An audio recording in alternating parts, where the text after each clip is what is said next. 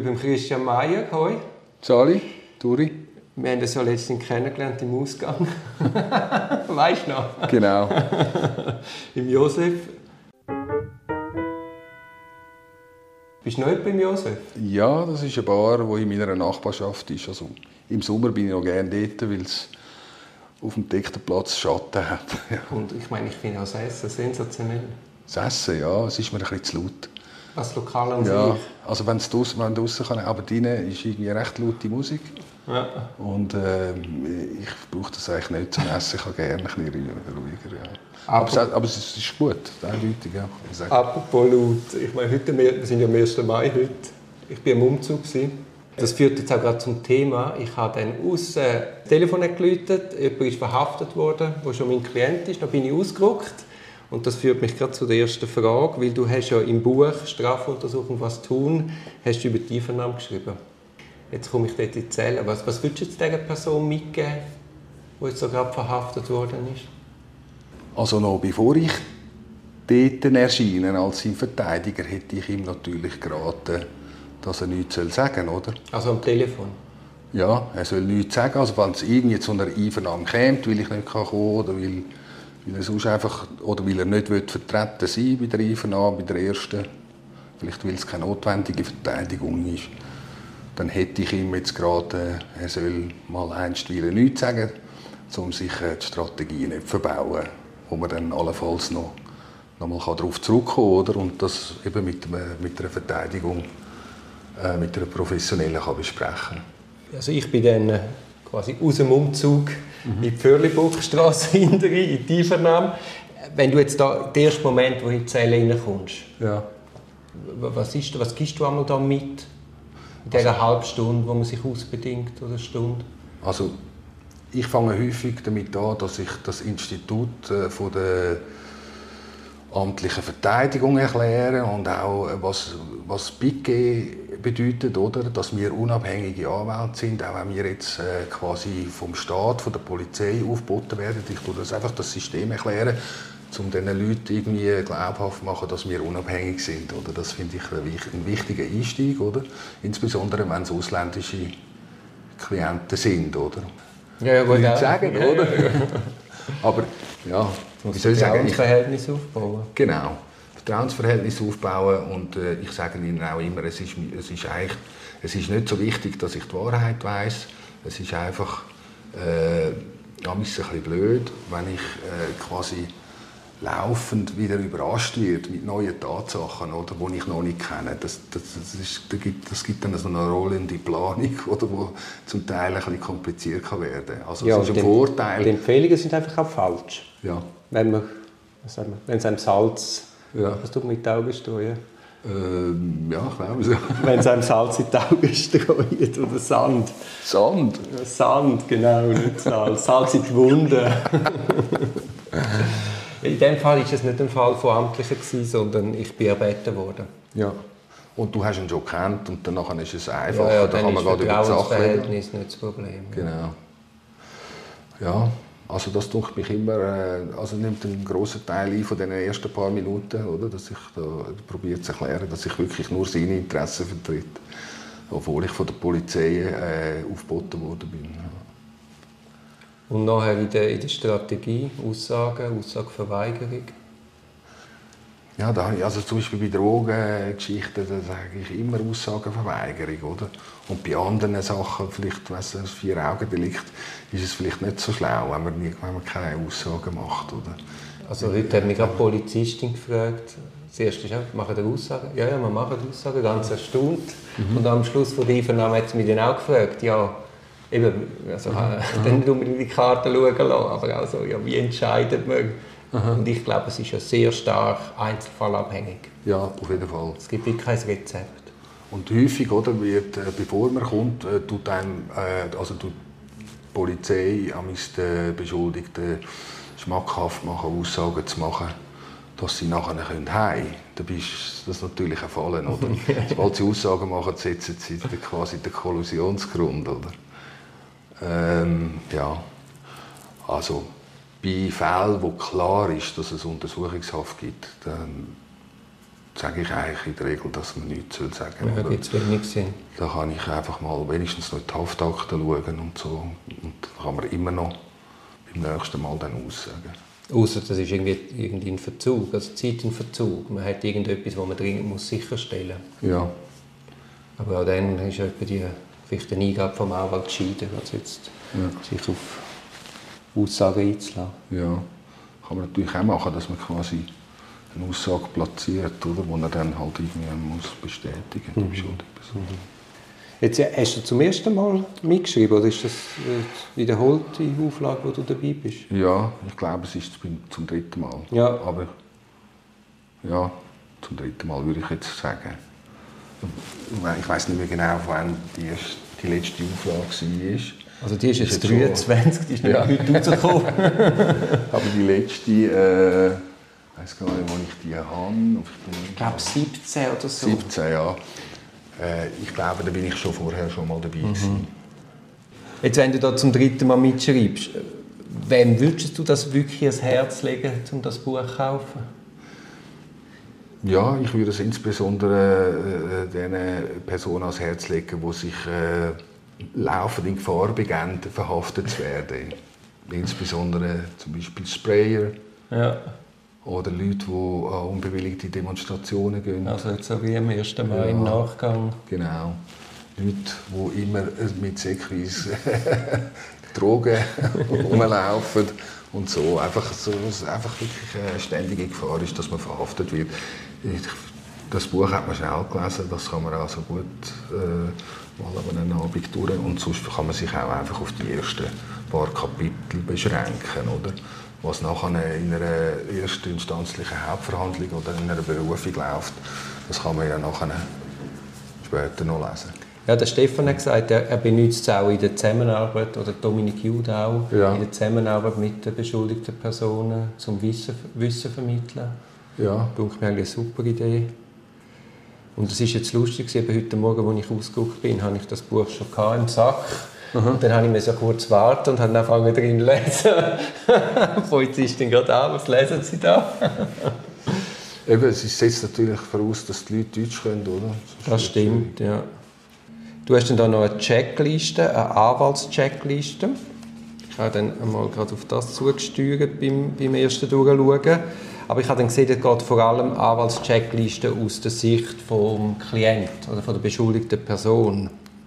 Genau. Und dort ist zum Beispiel der Tipp an die, an die beschuldigte Person, sprechen Sie lieber früher als später an, die Frage von der Chemie, vom Vertrauensverhältnis. Das ist ja das, was du mir gesagt hast, was du vor, versuchst ja. vorwegzunehmen. Im Prinzip hat ja auch jemand äh, ein Wahlrecht, wenn es eine amtliche Verteidigung ist und er kennt niemand, oder? Also von dem her kann man auch sagen, die Anwalt, also quasi der Anwalt von der ersten Stunde, das kann ein PG-Anwalt sein, oder?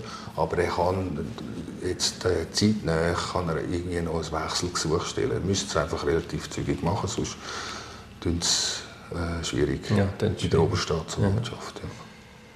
Und dann eben, wer darf man über das Verfahren orientieren? Aber ich glaube, das ist dann eher die Aufgabe vom Anwalt, dass er das sofort anspricht. Ja. Das machst du wahrscheinlich auch. Ich frage ja, ja. auch so, hey, wer orientieren wir, wie orientieren wir, wie ist unser Wording? Genau. Okay, genau. der Mutter müssen wir glaube ich, ein bisschen mehr sagen, dann macht er sich noch mehr Sorgen, nicht weniger. Ja. Schwierig wird es dort, wo ich quasi, also zum Beispiel bei Jugendlichen, wo ich von den Eltern bezahlt bin, mhm. aber der Jugendliche nicht will, dass ich äh, ihnen gross äh, zu der Sache etwas ja. sage. Ja. Das verstehen dann die Eltern nämlich nicht, oder? Wenn ich sage, ich bin, auch wenn ihr zahlt, bin ich als Anwaltsgeheimnis gebunden. Wobei die Eltern natürlich könnten ja einen eigenen Anwalt nehmen. Ja, stimmt. Mhm. Dann so Fragen wie Wohnungsmiete, Post, Kleider. Aber da habe ich gemerkt, dass so der Sozialdienst ist eindeutig besser geworden. Also da habe ich jetzt ja. früher viel mehr Probleme gehabt, oder Probleme, viel mehr Aufgaben gehabt, die einfach dann einem haften geblieben sind. Und heute habe ich das Gefühl, ist das Bewusstsein auf Seite Staat schon grösser. Ja, das ist auch meine Erfahrung. Ja. ja. Die nehmen sich Zeit. Und man kann es wirklich äh, quasi äh, abgeben auf eine ja. Art, oder? Und dann die Mitteilung an Arbeitgeber, das ist einmal auch eine grosse Frage, wie kommuniziert man was, mit wem? Das ist halt äh, individuell, oder? Und das muss schlussendlich äh, die beschuldigte Person da selber entscheiden. Ich kenne ja den Arbeitgeber auch nicht, aber ich rate natürlich immer zügig, das zu melden, oder? Also vor allem, wenn es Haft gibt, oder? Ja, das so rumdrucksen und äh, sagen, man sei krank, äh, weil man hofft, dass man in drei Tagen wieder draußen ist, das kommt nicht gut, oder? Ja, da muss man glaube ich irgendwie wie ein bisschen in Vorschuss, im Vorschuss gehen, in die Vorschussleistung und damit sich auch ein gewisses Vertrauen mhm. zurückholen, oder? Aber ich hatte natürlich ein paar Klienten, die ihren Job oder ihre Lehrstelle verloren haben, wegen der Untersuchungshaft, oder? Das ist ein bisschen traurig, weil es am Schluss interessiert das niemand, auch wenn das Verfahren eingestellt wird, das war halt einfach Pech. ja, ja. Gut, Im besten Fall kannst du dann irgendwie das zweite Lehrjahr wiederholen oder so. Ja, oder? ja. ja aber eben gerade bei Lehrlingen, oder, wenn die nur so ein äh, UK heisst das, glaube ich, überbetriebliche irgendetwas, wenn die ein so, eine, so eine, das Modul verpassen, so ein Modul verpassen dann nachher müssen sie eigentlich gerade ein Jahr wiederholen. Ja, das, das ist auch ein das Problem bei unseren Zwangsmaßnahmengericht, dass, dass so quasi die, die persönliche, mhm. das persönliche Schicksal wie viel zu wenig in die Waagschale geworfen wird bei der Abwägung. Ja. Oder dann bei irgendwelchen Jugendlichen geht es irgendwie um was ein paar hundert Gramm Cannabis. Mhm. Rechtfertigt es jetzt da wirklich der, dass der aus der Struktur geht? Mhm. Mhm. Das ist auch so noch schwer zu verstehen. Ja, ich bin noch erstaunt, weil, äh, also dass das so einheitlich streng gehandhabt wird, weil ich stelle mir vor, dass die eine oder andere Richterin und Richter auch äh, Eltern sind von Jugendlichen, oder? Also, dass sie da irgendwie keine, keine Sensibilität aufbringen für solche Sachen. Ja, ja. Das erstaunt mich auch. Es gibt ein paar wenige Richter, die wo, wo mal äh, die Haftzeit beschränken auf zwei, drei Wochen, oder? wenn es nur um eine Konfivernahme geht oder so. Aber da hat man schon das Gefühl, man hätte gewonnen. Oder? Zürcher Zwangsmaßnahmengericht, oder? Gut, aber das ist auch ein Zürcher Problem, weißt, dass man viel zu wenig von der STEA sagt, von der Staatsanwaltschaft sagt, hey, was wollt ihr überhaupt noch machen? Aha, ihr wollt noch die und die Kampf machen. Mhm. Wie viel Zeit braucht ihr für das? Aha, das müsst ihr in zehn Tagen anbringen. Mhm. Weißt, dass man so quasi wirklich schaut, dass ja. die Untersuchung zeitnah auch vorangetrieben wird, auch im Hinblick auf eine Verdichtung. Ja. Und das passiert ja relativ selten, sondern ja, da ist ja mal drei Monate ja, ich meine, die Zwangsmaßnahmengerichte wissen natürlich, dass die Staatsanwaltschaften häufig äh, am Anschlag sind, oder, mit äh, Dings. Und, und, und dort sind sie dann sehr äh, empathisch, oder? äh, es ist, ich glaube nicht, dass sie ihnen nicht zutrauen, in zehn Tagen irgendwie die zwei Konfivernahmen zu machen, sondern sie wissen einfach, oder vielleicht gibt es da auch ein Telefon, schnell, du äh, oder ihr, und einfach wissen, ich habe 30 Pendenzen. ja, aber weißt, das ist ja dann eine Umstellung von der Arbeit. Weißt, wenn du sagst, okay, ich habe jetzt einen Haftfall, ja. jetzt müssen einfach vordringlich, weißt, du kannst ja Beweis abnehmen, ja sowieso irgendwann. Ja. Und dann wäre es ja, könntest, ist wahrscheinlich einfach eine Arbeitsorganisation fragt, dass du das einfach möglichst schnell nach einer Verhaftung machst und nicht erst ja. drei, vier, fünf, sechs Monate später. Das ist ja so. Und ich verstehe auch nicht, wieso dass man dann äh, quasi die geschädigten Vertreter zum Beispiel äh, noch einlädt, irgendwie äh, den Termin zu verschieben oder so. Also dass man die, ich meine, die müssen man einfach sagen, dann und dann, oder? Es gibt da die zwei Daten, dann ist die Konfivernahme. Wenn er selber nicht kommen kann, dann müsst ihr halt eine Vertretung schicken. Also ich habe ganz wenig äh, äh, Geschädigtenvertretungen gemacht, aber da wird man äh, immer hofiert und ganz nett gefragt, ob man echt dann Zeit hätte. aber eben, es gibt ja auch andere Kantone, wo, wo viel mehr ist, okay, was wollen wir machen, dann muss der Steher wie sagen, das ist mein Programm ja. und erklären, warum man die Zeit braucht. Und dann mhm. wirst auch auf dem Programm kann man dann auch behaftet werden. Ja. Und in Zürich ist ja mehr ja, Kollusionsgefahr, noch ganz viel zu tun mhm. ohne konkret was. Ja. Und dann, wenn man würde schauen, was dann in diesen drei Monaten passiert, ist ja dann das auch relativ dürftig, mhm. oftmals. Und dass dann nicht kommen und sagen, ja, aber wieso hat jetzt das nicht in diesen drei Monaten reingepasst, sondern dass man dann einfach sehr bereitwillig mhm, mhm. immer wieder verlängert. Also ich habe die letzten Jahre ein paar Mal in Basel Basel-Stadt Basel-Stadt und dort werden die Haftanträge die werden, äh, nicht einfach so abgesegnet, sondern da gibt es 10 Tage, 14 Tage, 3 Wochen und so, je nachdem. Das mhm. gibt alles Mögliche. Und in Zürich ist es halt einfach immer drei Monate. Das, ja. das Verfahren ist noch jung. Oder? ich weiß halt auch nicht, ob es daran liegt, dass man da ein Zwangsmaßnahmengericht hat, das nur so Zeug macht. Weißt, es wird ja dann so, so zu einer Routine.